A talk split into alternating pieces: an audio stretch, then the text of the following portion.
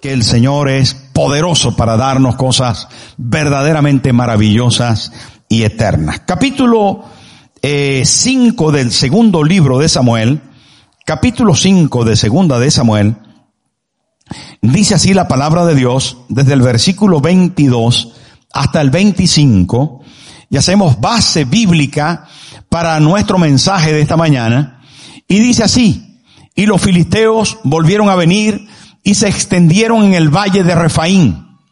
Y consultando David a Jehová, él le respondió, no subas, sino rodéalos y vendrás a ellos enfrente de las balsameras. Y cuando oigas ruido como de marcha por la copa de las balsameras, entonces te moverás, porque Jehová saldrá delante de ti a herir el campamento de los filisteos. Y David lo hizo así como Jehová se lo había mandado, e hirió a los filisteos desde Geba hasta llegar a Gezer. Hermanos, me tiene este pasaje mm, traspasado. La verdad es que hay pasajes que, que, que, que pillan el corazón y son historias, desde luego, tan interesantes, tan sobrenaturales que nos impactan. Por mucho tiempo yo he estado leyendo y compartiendo pasajes del segundo libro de Samuel, desde el principio hasta el fin, y hay pasajes que hemos rumiado juntos, ahondando en la mm, bendición que el rey David tuvo al servir al Señor. Servirlo con pasión, servirlo con anhelos, con deseos. Hace muy poco hablamos eh, de su deseo de tener la presencia de Dios. También hemos hablado acerca del esfuerzo y el camino de sangre para conquistar el estar cerca de las cosas de Dios y luchar por ello. Pero cuando hablamos del capítulo 4 y capítulo 5, nos referimos al momento en que David fue ungido en que David volvió de una vida de servicio a Dios de casi toda la vida, hasta que llegó a los 15 años, fue ungido para ser rey, pero que tuvo que esperar 15 años. Digo esto de la unción porque para Israel era muy importante. Un profeta era enviado por Dios con un cuerno de carnero cuyo interior se vaciaba y se llenaba de aceite.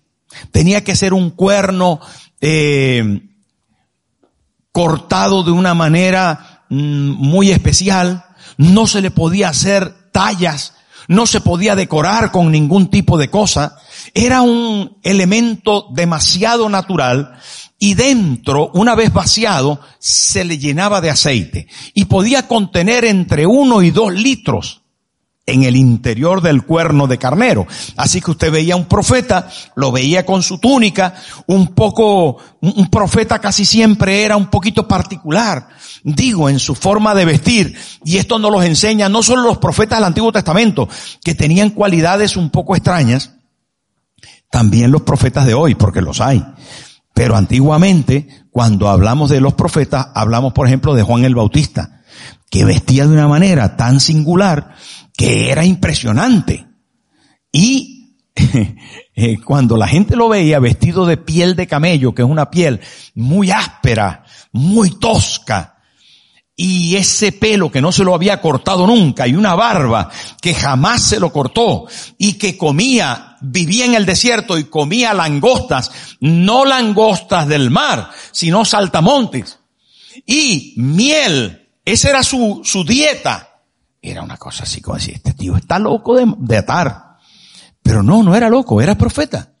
Y entonces estos profetas tenían además un cuerno con aceite porque lo usaban para derramar sobre las personas a las que Dios le dirigía que ungiera. Entonces llegaba el profeta, estoy caminando como profeta, ¿se dieron cuenta?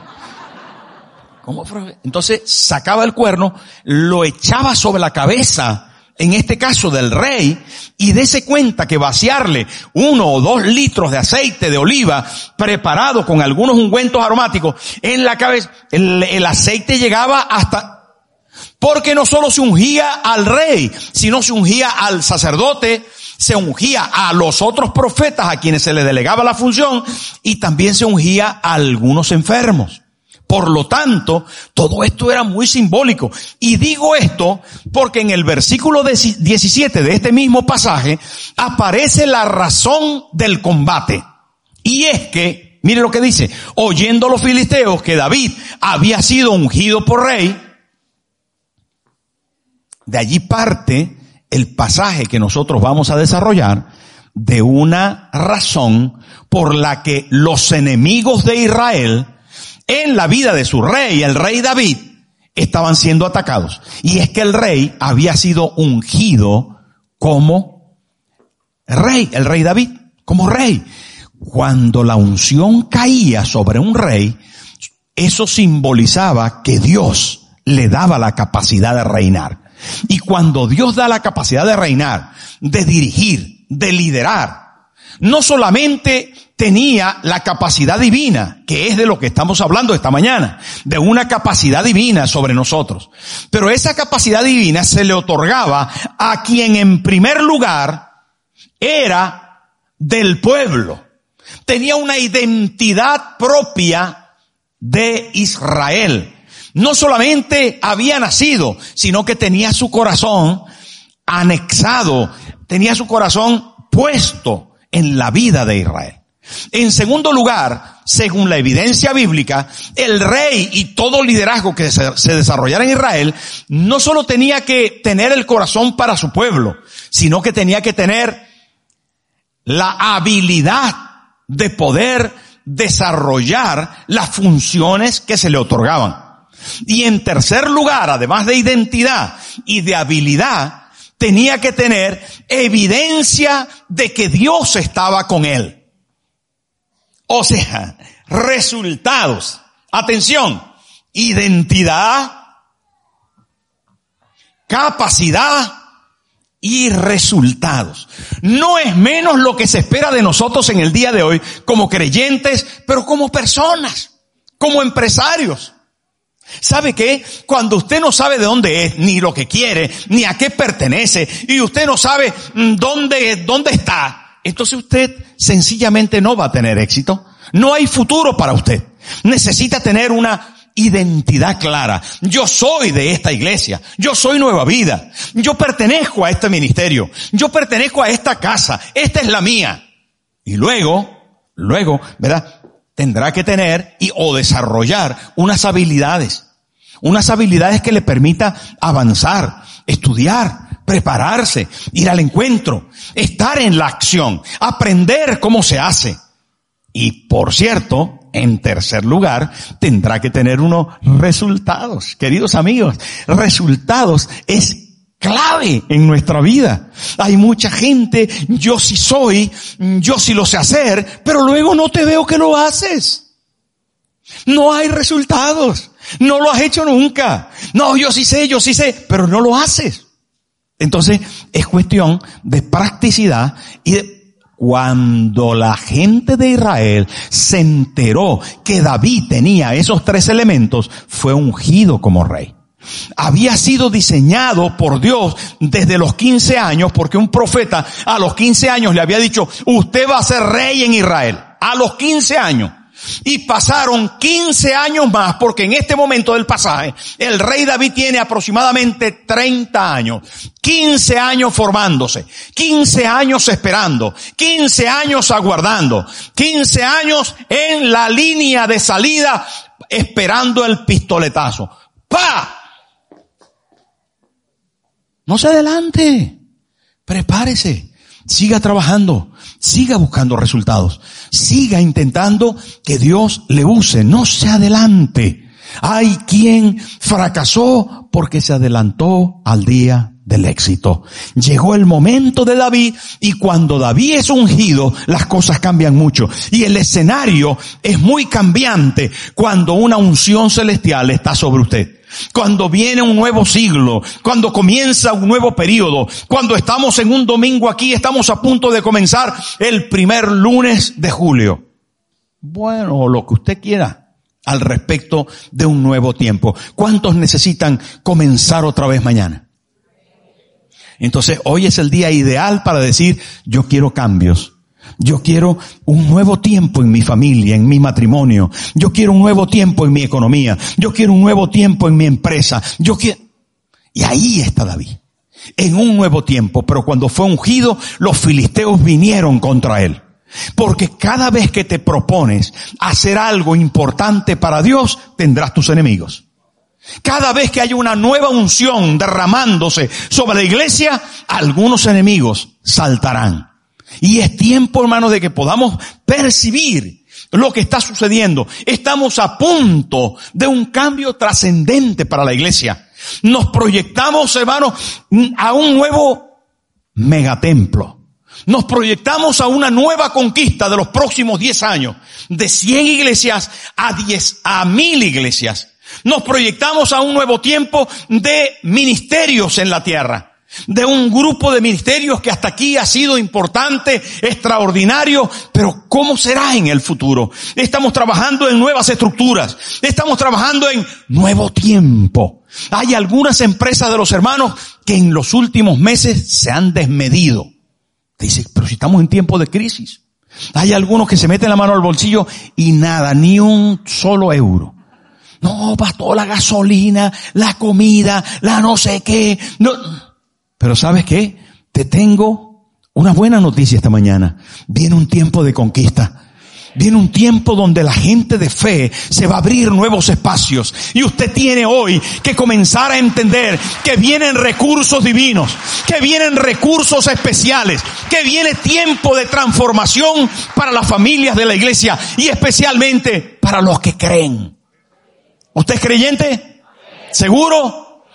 Ahí está el rey David, ante una realidad inminente y unos filisteos incircuncisos que le están rodeando y le están apretando porque ellos no quieren que el rey David sea rey.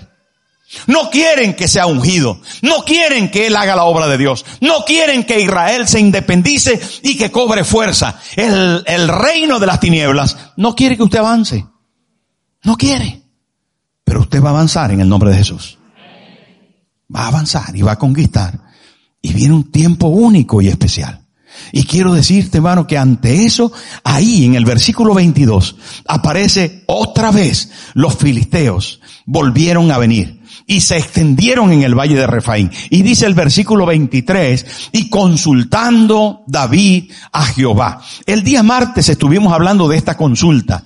Mire, pero quiero recordar que el rey David en este momento no era un muchacho insignificante como hace unos capítulos atrás, cuando se enfrentó por primera vez a Goliat. ¿Usted recuerda la batalla de David y Goliat? Pues es histórica, legendaria, todo el mundo la conoce el pequeño, el joven, el inexperto, el incapaz, el etcétera, etcétera, todas las connotaciones negativas estaban sobre David, todas las de perder, solo tenía un recurso. Estaba el Señor con él y venció. Ahora no es diferente. Aunque ya no es tan inexperto, aunque ya no está tan joven, aunque resulta que tiene en este momento, según lo enseña la palabra de Dios, en los pasajes paralelos, tiene 340 mil guerreros con él. Agárrate que un ejército de 340 mil hombres dispuestos a la batalla, armados, preparados, hombres de guerra que habían sido formados en los últimos años y que estaban en pro de David. Esto no es cualquier cosa. Vamos a ver, un ejército de 340 mil hombres. Esto sin contar las mujeres que tienen unas uñas algunas que dan miedo. ¿Sí o no? Pero aquí estamos hablando de hombres de guerra, que solamente la Biblia cuenta a los hombres. Pero hubieron mujeres que vencieron al enemigo y es evidente. Ahora casi que son más las mujeres que los hombres.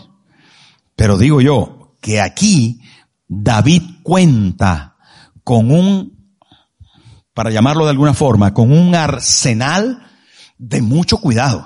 David cuenta ya con una experiencia de conquista de gigantes. David cuenta con varias batallas que había en las que había triunfado. David ya no es lo que era. No obstante, y a pesar de todo, así comienza el versículo 23 y dice, y consultando David a Jehová.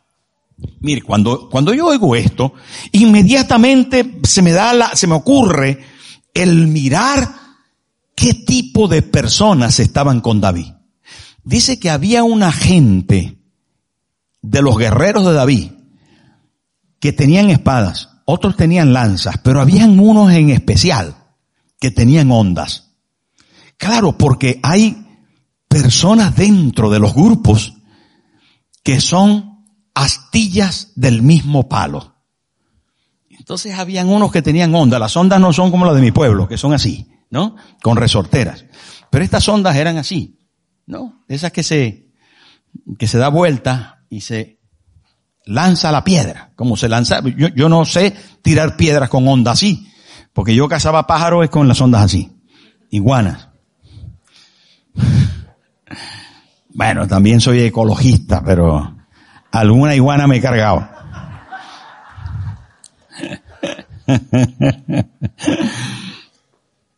Fíjense que había gente entre el ejército de David que con esas ondas eran tan asertivos, eran tan bravos con la onda, que le podían dar a cualquier cosa a lo lejos. Eran bravísimos. Pero otros que son descritos en la palabra eran valientes que eran capaces de matar a docenas y a docenas y a cientos de hombres un guerrero solo. Y hago esta comparación no para entrar otra vez en los detalles de los valientes de David, de los guerreros de David, sino que en medio de la habilidad, de la capacidad, del coraje, de la destreza que podían tener, el versículo 23 me dice de un hombre que tiene a estos guerreros, pero que sencillamente subía más factible de victoria, de destreza, no es en el área bélica no es en el área de la capacidad que puedan tener sus hombres, sino que Él con humildad va y se interioriza en su habitación y le dice al Señor, ¿cómo lo hago? Señor, dime cómo lo hago.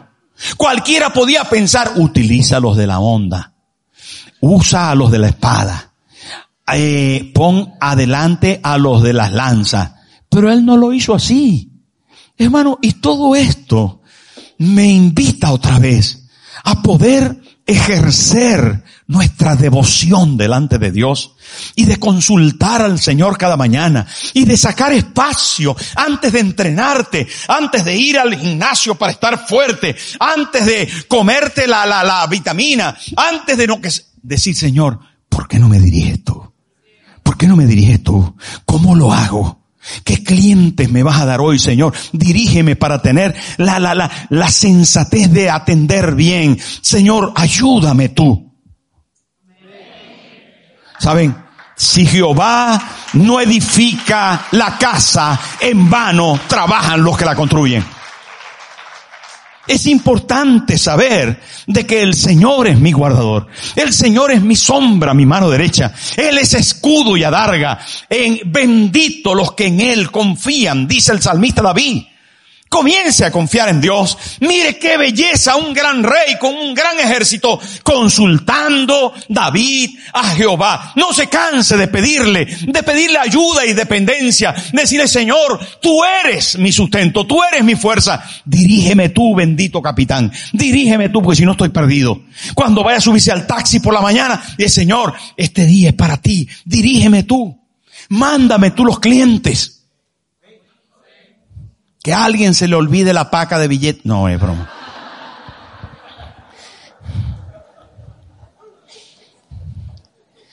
Usted devuelva, usted devuelva, usted devuelva. ¿Saben esto? De verdad, me llama mucho la atención ese sentido de apego a Dios que tenía David.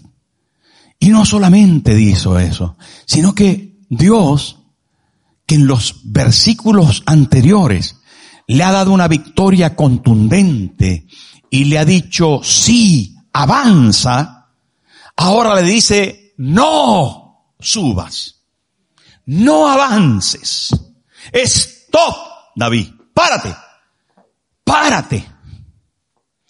Tenemos unos códigos en nuestra vida humana, natural, eh, en nuestra, en nuestra forma de vivir, que si hoy me dicen que sí, yo mañana con toda seguridad espero un sí. De hecho, hay una ley que se llama la ley de la costumbre. La, en abogacía se llama de otra manera, ya no es de la costumbre, sino que hay un precedente jurídico. Como una vez dijeron que sí, es así, Carlos, ¿ah? Una jurisprudencia se llama. Entonces, aquí el abogado me asiste. La jurisprudencia dice que si una vez te dijeron que sí, o si una vez te lo concedieron, o si una vez te dirigieron hacia eso, las próximas tienen que dirigirte porque si aquella vez fue, ahora también. En el caso de Dios no es así. Por eso necesitamos depender de Dios. Y no solamente depender de Dios, sino tener sintonía. Diga conmigo sintonía. Tóquese la oreja sintonía. Eso quiere decir escuchar lo que Dios me dice. Cuando usted ore, espere respuesta. Cuando usted pide, espere dirección. Cuando usted sencillamente se acerque a Dios, diga, ¿dónde voy? ¿Qué me conviene más en estos días? Porque la victoria de ayer no garantiza la victoria de hoy. Cada victoria tiene su dependencia y tiene también su estrategia.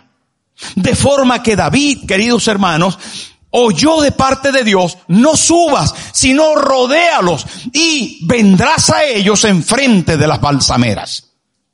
Le pregunté a la pastora Moreiva, que es profesora de Isaías, a nivel de licenciatura, fue a Canarias una vez a dar esta clase y le pregunté para que me recordara unos detalles acerca de cómo los imperios antiguos eh, hacían la guerra y cómo dominaban a sus súbditos.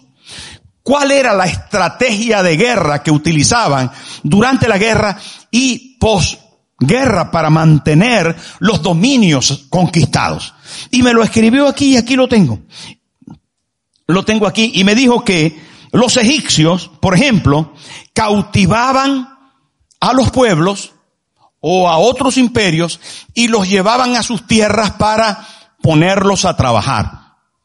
Es la razón que en el día de hoy todavía hay restos de antiguas y gigantes construcciones en todo el territorio egipcio. Construyeron las pirámides, construyeron los grandes templos de, de, de los diferentes dioses. Todavía usted va, fuimos con la pastora una vez y hay templos gigantescos con unas columnas que usted dice, bueno, ¿cómo movieron esto?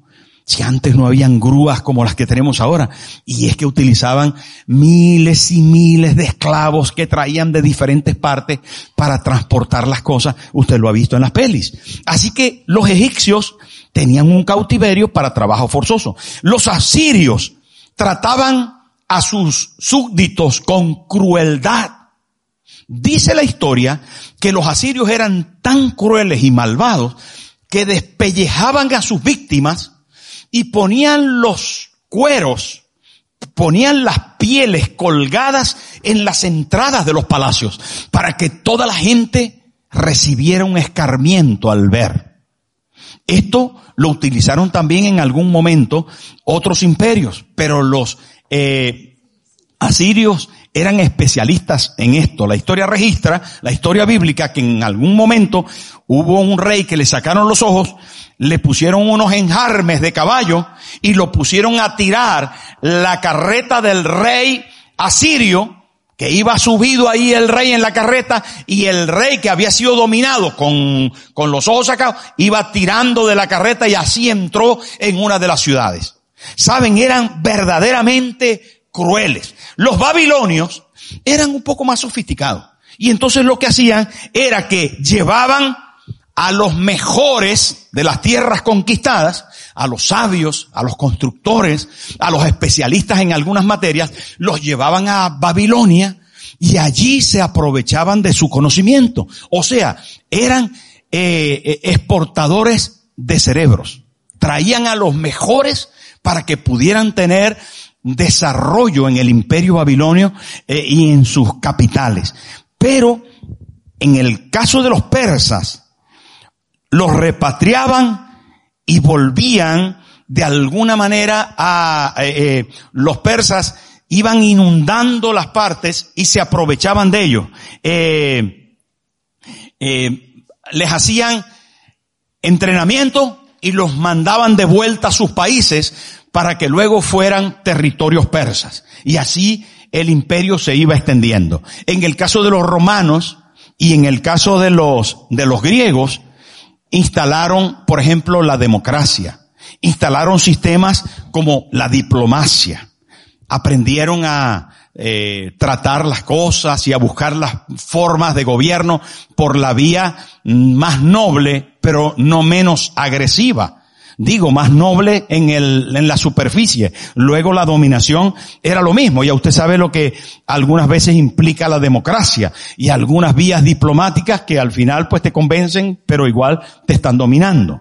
Lo que quiero decir con todo esto, que todos los imperios antiguos tenían sus formas de dominio. Pero cuando nos situamos en el pueblo de Israel, era absolutamente diferente. Cuando hablamos de la táctica de guerra de Israel, Dios le dice al pueblo y le dice, no hagas nada. Estáos quietos y ved que yo soy Jehová.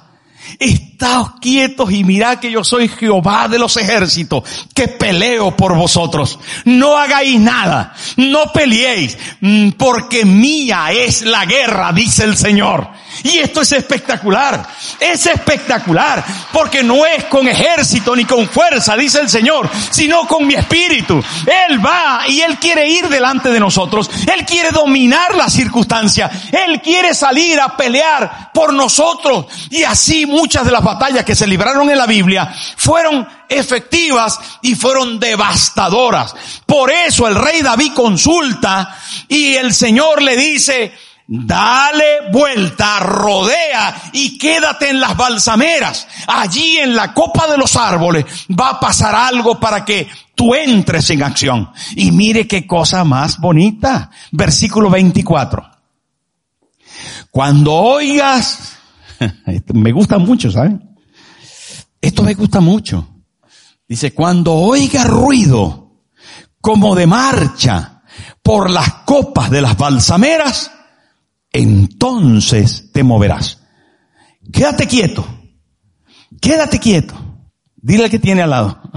Dígale al que tiene al lado. Quédese quieto. Que Dios te va a dar la señal. Santo Dios. Mire, en las diferentes versiones bíblicas, que vale la pena mirar las diferentes versiones, porque hay expresiones que nos dan mucha luz al respecto de lo que estaba pasando. Digo las versiones porque como el original hebreo se traduce a las diferentes lenguas de forma diferente, entonces cuando vemos las versiones bíblicas de esas traducciones, nos enteramos y nos damos más luz. ¿Verdad? Nos otorga más luz para poder interpretar la palabra. La palabra de Dios para todos, que es una versión muy moderna, dice, cuando oigas tropas que avanzan para atacar, cuando oigas tropas, aquí dice, aquí está diciendo, ¿verdad? Cuando oigas ruido como marcha, en esta versión, palabra de Dios para todos, dice, cuando oigas tropas que avanzan para atacar, en la versión de la palabra, dice, cuando oigas rumor de pasos, por encima de las moreras. Hay otra versión que se llama traducción en el lenguaje actual y dice, oirás mis pasos en la punta de los árboles. ¡Wow! Me gustó esa. Oirás mis pasos en la punta de los árboles. Pero la versión que está aquí de la Biblia de las Américas dice, cuando oigas el sonido de marcha en las copas de las balsameras. Bueno, en todo caso y en todas las versiones, el tema es un ruido. Y el tema es un ruido que viene de arriba. Y el tema no solo es un ruido que viene de arriba, sino un ruido de ejército, de marcha, de avance, de Dios, de conquista, es un ruido celestial que se escucha desde arriba y desde arriba para poder contemplar de una manera más dominante, de una forma más señorial, de una manera, hermano, intensa, profunda, que se puede, cuando nosotros vemos que el asunto viene de arriba, ¿De arriba de dónde? Pero si los chinos viven abajo, pero si los australianos viven atrás, pero si los, los, los, los, noruegos viven arriba. ¿De arriba de dónde? Cuando la Biblia habla de arriba, habla de lo celeste. Por eso el apóstol Pablo dice, poner la mira en las cosas de arriba, donde está Cristo sentado. Y saben que cuando el Señor le está diciendo a David que esté atento al sonido que viene de la copa de los árboles, porque ahí, según algunos comentaristas, los ángeles iban a marchar. Y parece que aunque eran seres espirituales, emitirían algún ruido para que pudiera ser la señal. Y cuando yo estaba pensando qué ruido podemos nosotros escuchar, ¿sabe cuál es el ruido posiblemente más grande que usted escucha cada semana? El sonido de esta palabra que yo le predico, de esta Biblia que predicamos aquí en el púlpito, el sonido de Dios que le dice, avanza, dale para adelante, métele el pecho, no te detengas, yo estoy contigo, te voy a ayudar, te voy a bendecir, nadie va a poder pararte.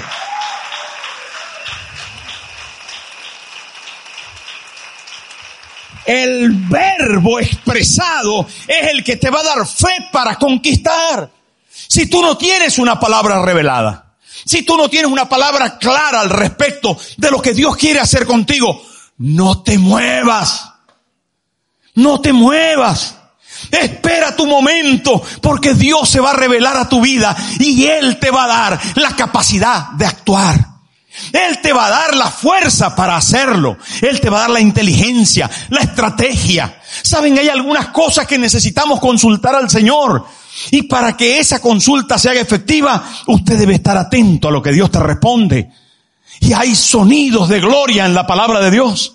Saben, hermano, yo no sé cuánto se pueden acordar de momentos donde hubieron ruidos. Pero allá en el monte Sinaí había un ruido atronador, ensordecedor, que el pueblo de Israel temblaba. Pero era Dios escribiendo los mandamientos para todos los anales de la historia. Los diez mandamientos que rigen el comportamiento del ser humano en todo el mundo entero se escribieron emitiéndose un ruido de, de poder y de gloria. Pero ese ruido no solamente estuvo allí, Hermano, hay momentos de ruidos en la Biblia impresionantes. Impresionantes. Este momento de ruido fue un ruido de conquista.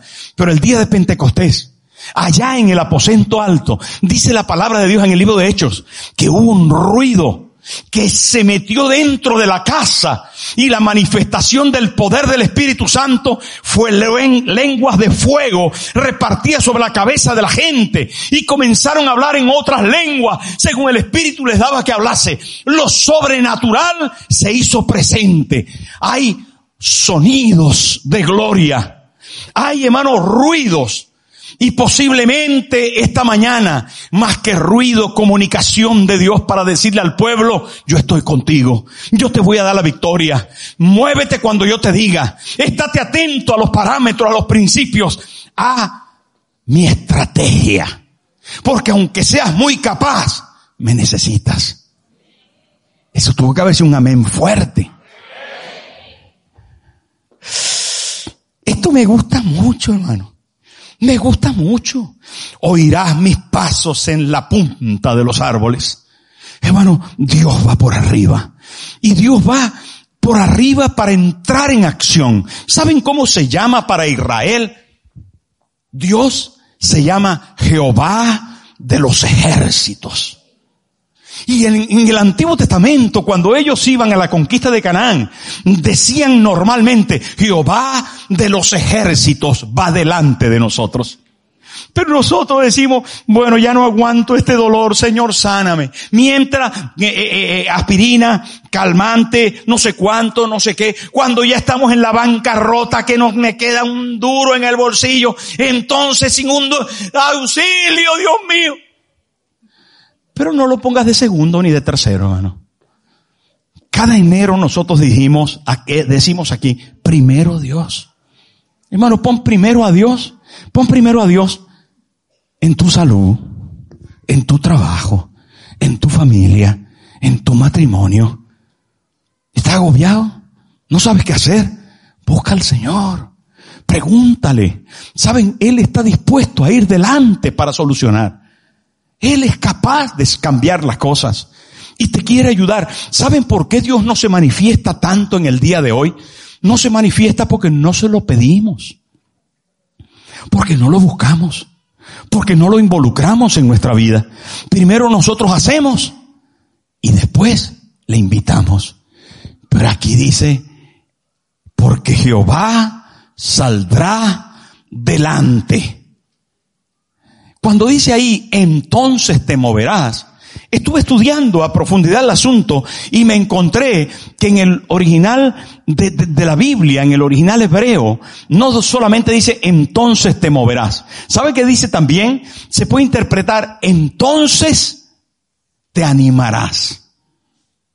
Uno siempre le está diciendo a los demás, ánimo, eh, vengan, eh, anímate, confía, dale duro, echa para adelante. Pero cuando dice aquí, que cuando veas el movimiento de lo espiritual, anímate a hacer.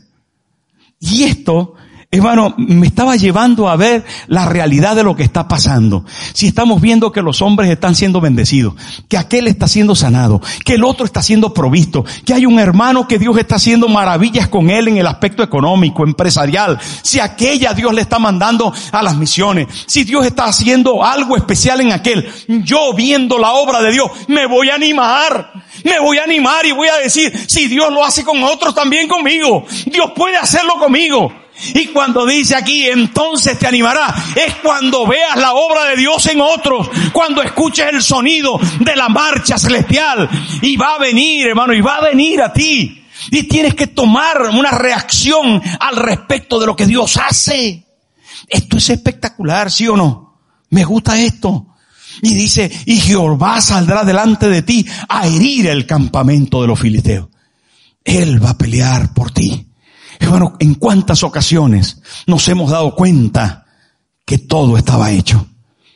Que la realidad era que Dios había diseñado todo para darnos la victoria. Si lo hubiera sabido, no me hubiera preocupado tanto. Si lo hubiera sabido, si yo hubiera contemplado desde el pasado lo que iba a hacer el presente en Dios, hubiera estado más tranquilo. Por eso hoy, ¿sabe a qué nos invita la palabra? Nos invita simplemente, querido hermano, a moverte cuando Dios se mueva, a esperar lo que Dios tiene para ti, a no ir delante, a sencillamente, hermano, tan pronto oigas que llegó la hora de Dios, reacciona, no te detengas, no te pares, sencillamente, la estrategia de Dios es déjame a mí, pon tu fe en práctica. Confía. Estate tranquilo porque Dios te va a liberar en tu matrimonio, en tu familia, en tu economía, en tu salud, en tu vida entera. Dios va a intervenir. ¿Dices amén o no? ¿Saben cómo termina ese pasaje en el versículo 24? Dice, y David lo hizo así. ¿Cómo lo harás tú de aquí en adelante? ¿Qué pasará? ¿Cómo reaccionarás ante esta palabra? ¿Comenzarás a confiar? ¿A estar más tranquilo? ¿A decirle a tu alma, te sacas el botón y le dices al alma, alma mía, confía en el Señor. Él es poderoso. Él te va a ayudar. Estate quieto. Estate quieto. No te agobies, no te desesperes. La fe no es solo de domingo. La fe tiene que ser de casa, tiene que ser de trabajo, tiene que ser de metro, del autobús, tiene que ser de la acera mientras caminas. La fe tiene que ser, hermano, viva por la mañana para consultar, a mediodía para esperar y por la tarde para actuar si es necesario.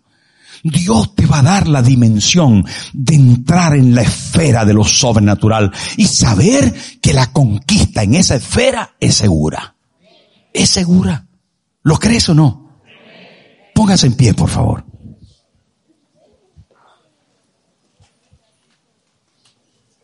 Cierre sus ojos conmigo.